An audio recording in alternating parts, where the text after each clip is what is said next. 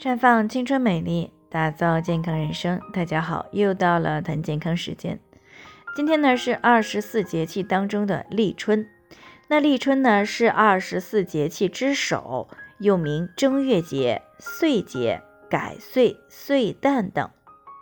那这个立字呢是开始啊，取开始之意，而春呢就代表着温暖生长。所以呢，立春呀，反映着是冬春季节的更替，春生夏长，秋收冬藏。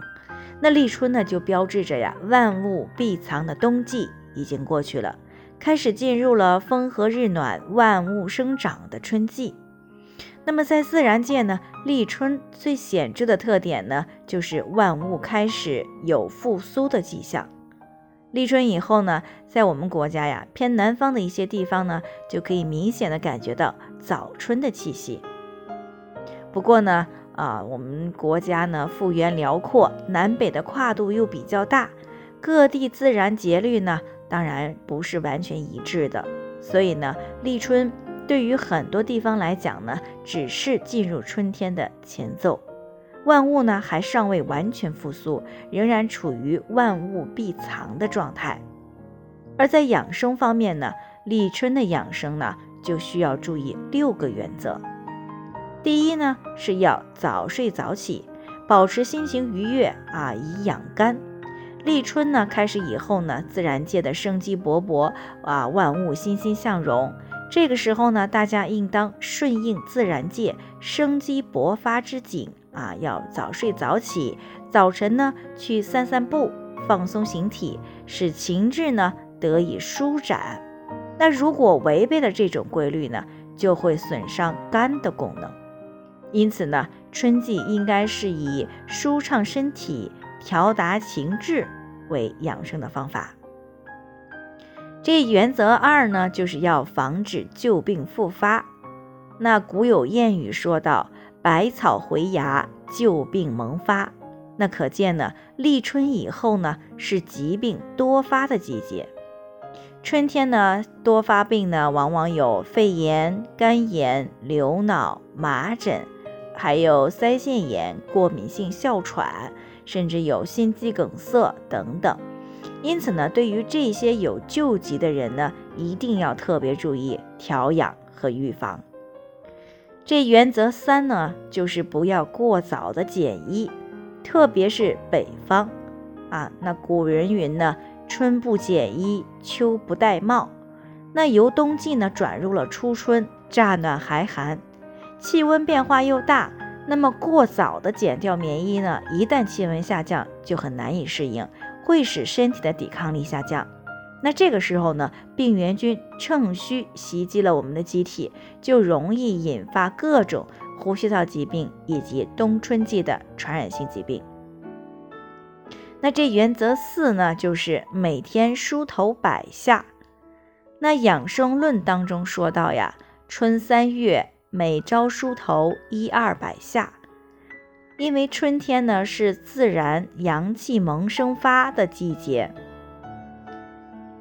这时呢，人体的阳气也顺应自然，有向上、向外生发的特点，表现为呢毛孔逐渐的舒张，啊，代谢旺盛，生长迅速。所以呢，春天梳头有宣行郁滞、疏利气血、通达阳气的重要作用。原则五呢，就是要少吃补品和盐。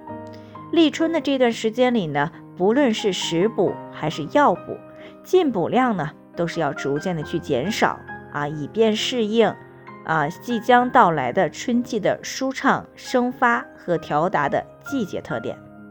那除此以外呢，还要减少食盐的摄入量，因为呢，咸味啊是入肾的，那吃盐过量呢，容易伤肾气，不利于保养阳气。那最后呢，原则六就是可以适当的多吃韭菜、香菜。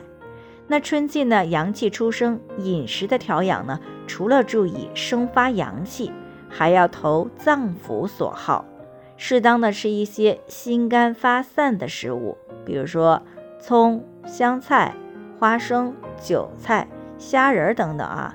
但是呢，不宜吃酸味的食物，因为呢，酸味入肝，具有收敛之性，是不利于阳气的生发和肝气的疏泄的。那以上这些呢，就是立春以后需要注意的几点。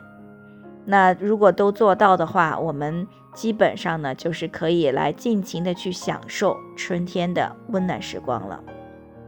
最后呢，也给大家提个醒。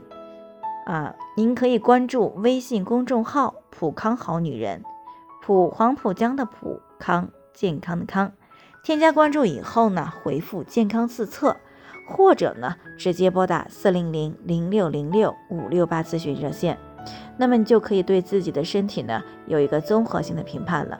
健康老师呢会针对每个人的情况做一个系统的分析，然后呢再给出个性化的指导意见。这个机会呢。还是蛮好的，希望大家能够珍惜。今天的分享呢，就先到这里，我们明天再见。